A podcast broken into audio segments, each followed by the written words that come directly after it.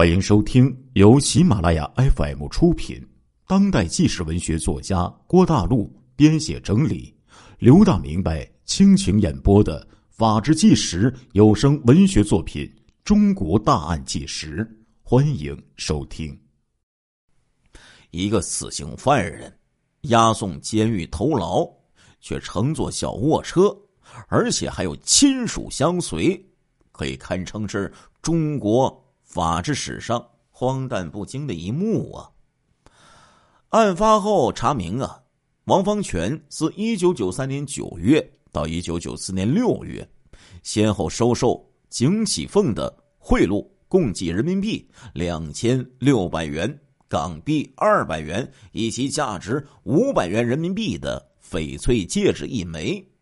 一九九五年三月二十三号，这个王方全就被。绵阳市涪城区人民法院判处有期徒刑六年。四川省第四监狱啊，在四川宜宾地区的南溪县的境内，距离绵阳市大概呢有四百余公里。六月六号，程秋菊被押解到第四监狱之后，高伦山一行人便返回绵阳，在绵阳。高伦山坐卧不宁啊，无时无刻不在思念着程秋菊。程秋菊那娓娓道来的那个声音，以及一笑一颦啊，总是萦绕在他的脑海之中啊。对于高伦山来说，程秋菊身上似乎有一个巨大的磁场，紧紧的吸引着他。六月十号，仅仅三天的分离，却使得高伦山。可以说是抓耳挠腮，无法忍受啊！当天晚上十一点钟，高伦山就向朋友借了一部小车，星夜兼程。第二天一早啊，就赶到了第四监狱。按照监狱的规定，程秋菊刚刚入狱是不允许与人会见的。高伦山凭借着他一级警司之衔，又通过熟人介绍，就要会见程秋菊。高伦山自称自己是程秋菊的丈夫。程秋菊入监的时候，登记表上也填着这个丈夫高伦山。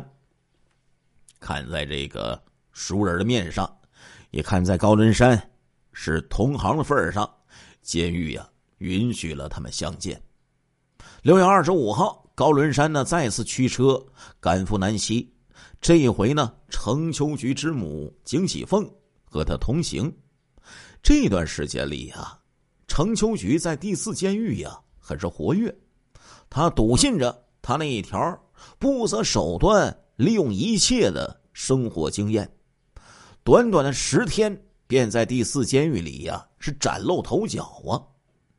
第四监狱这个地方啊，地处穷山僻壤，经济一直呢不咋景气，监狱领导就开动脑筋。想搞一项适宜女犯劳动的创收项目，于是呢就找程秋菊谈话，看看他有没有这方面的能力。程秋菊当然知道这是自己一次立功减刑的好机会呀，当即就允诺下来。景喜凤此次赶来南溪，正是获得了这个消息。第四监狱的监狱长兼政委冷代发接见了景喜凤。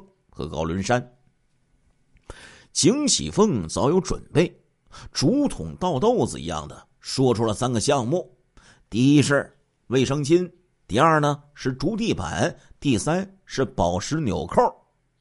哎，这个监狱长冷代发一听，挺高兴，能创收啊。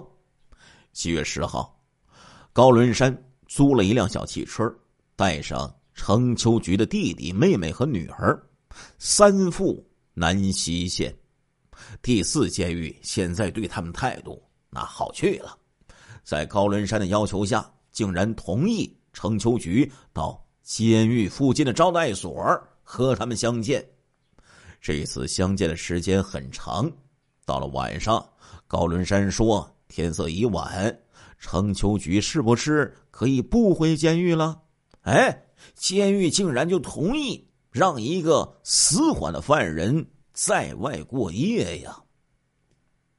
七月十四号的晚上，高伦山连夜开着车，带着景喜凤和程秋菊的妹妹，第四次南赴南溪。从程秋菊六月七号头肩到这一天，只是一个多月的时间。高伦山那可以说是不畏高温，驱车几千公里，四赴南溪，可谓是心驰神迷呀。案发之后啊，这个人们送他四个大字。色迷心窍啊！第二天，在第四监狱，景喜凤等人正式就和这个监狱长冷代发坐下来谈项目了。景喜凤就说：“呀，这个项目初步谈成了，生产宝石纽扣是合资经营的形式，合资对方邀请冷代发赴厦门去洽谈，但是呢，他们这个附加条件是。”必须有程秋菊同行。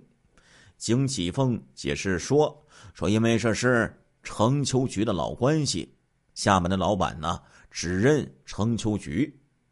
冷代发居然没有经过这个监狱的党委讨论，擅自做主就表示同意，就让监狱的副政委吉藤良为这个程秋菊就办理了出狱的手续。”吉藤良可深知放犯人出监做生意，这是不符合有关规定的，于是就和冷代发商议，改为程秋菊因父病重，准许他出监探望。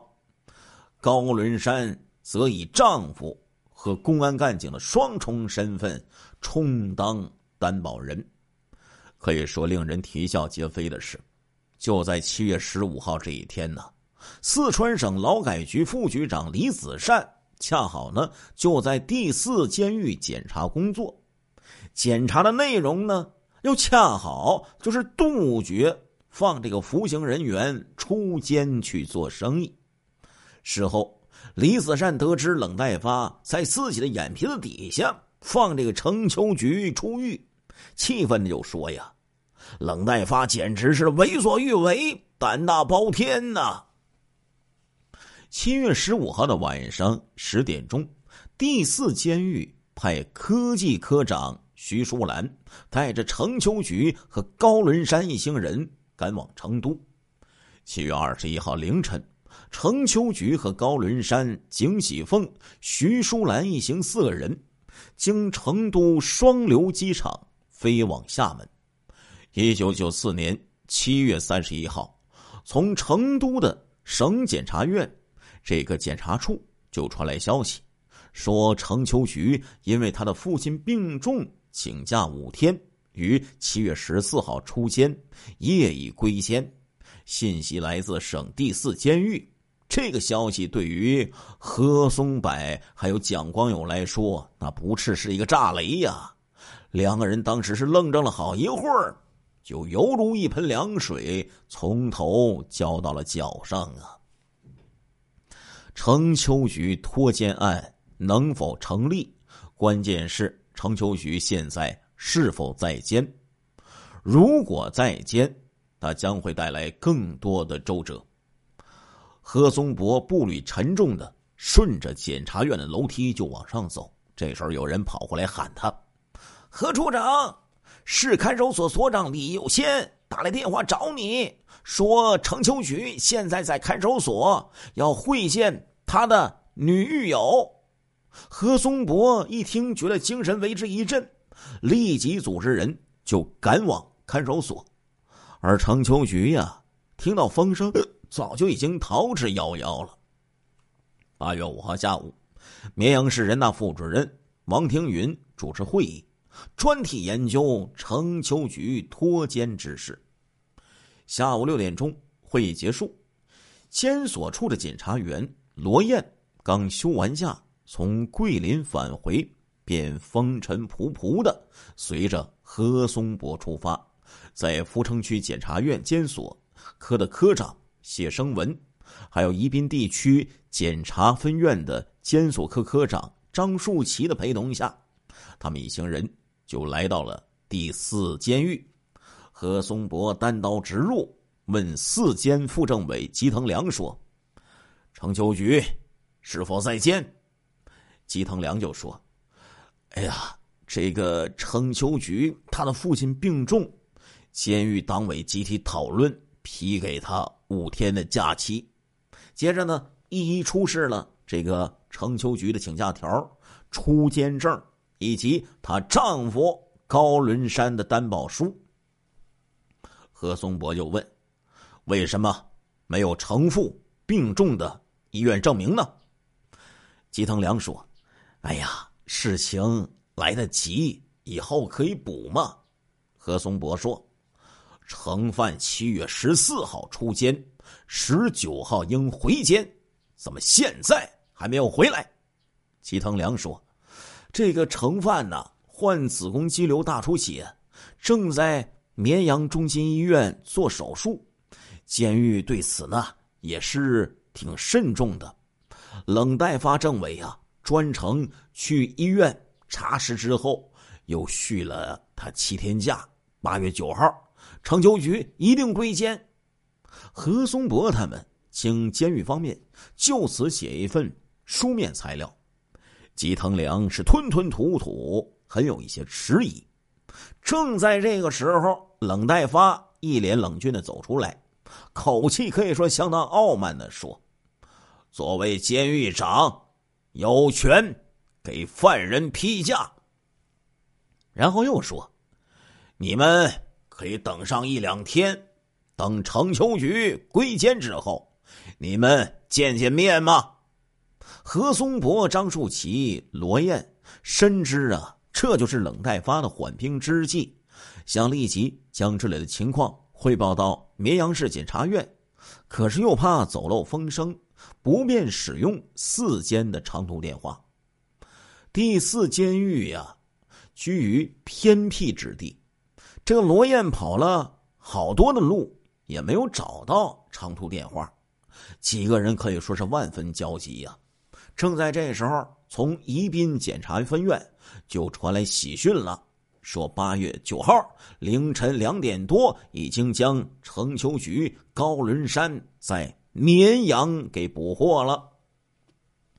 七月三十号的下午啊，冷代发、徐淑兰、景喜凤、高伦山、程秋菊一行五个人从厦门飞抵成都，在飞机上，高伦山。便谎称父母呢从东北来，要见见程秋菊，能不能哎准呢？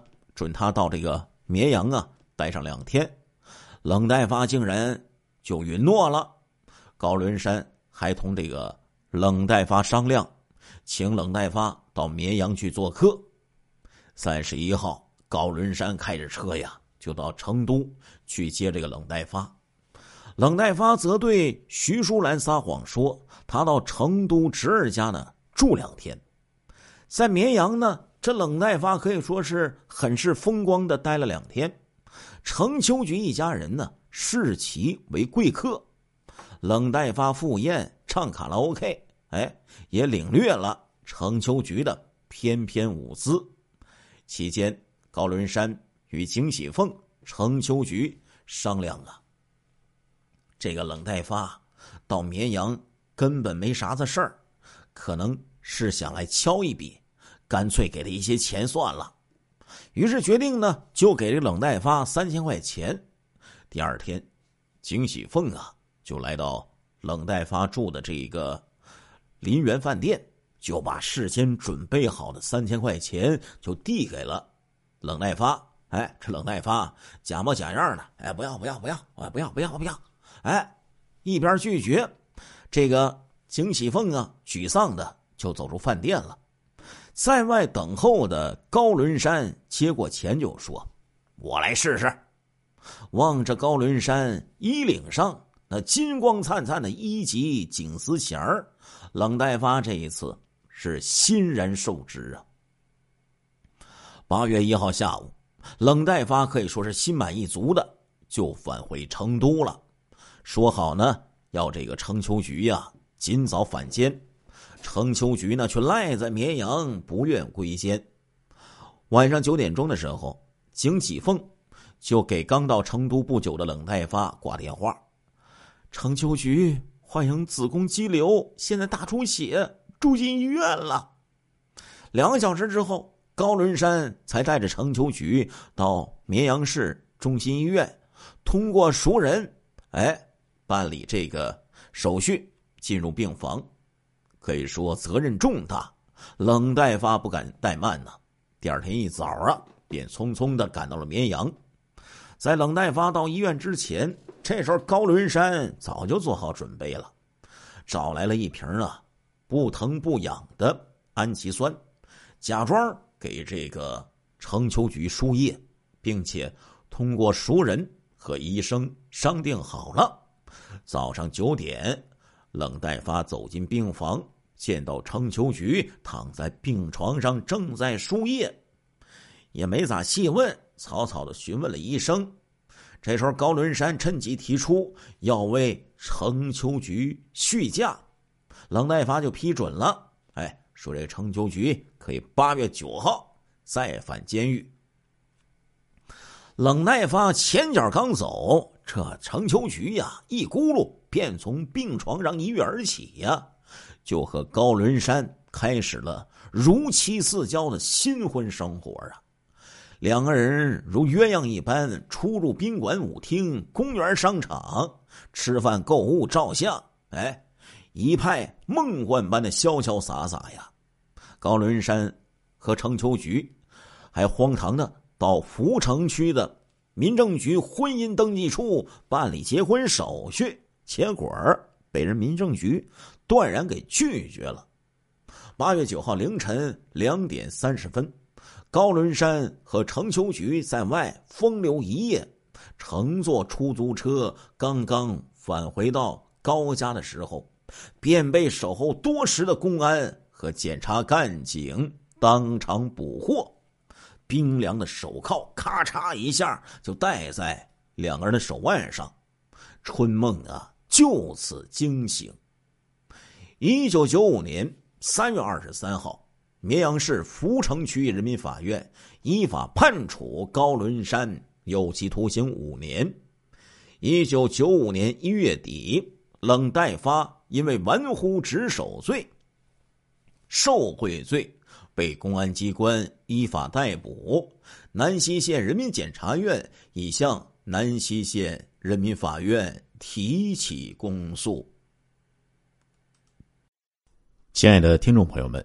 这一集的《中国大案纪实》播送完了，感谢您的收听，我们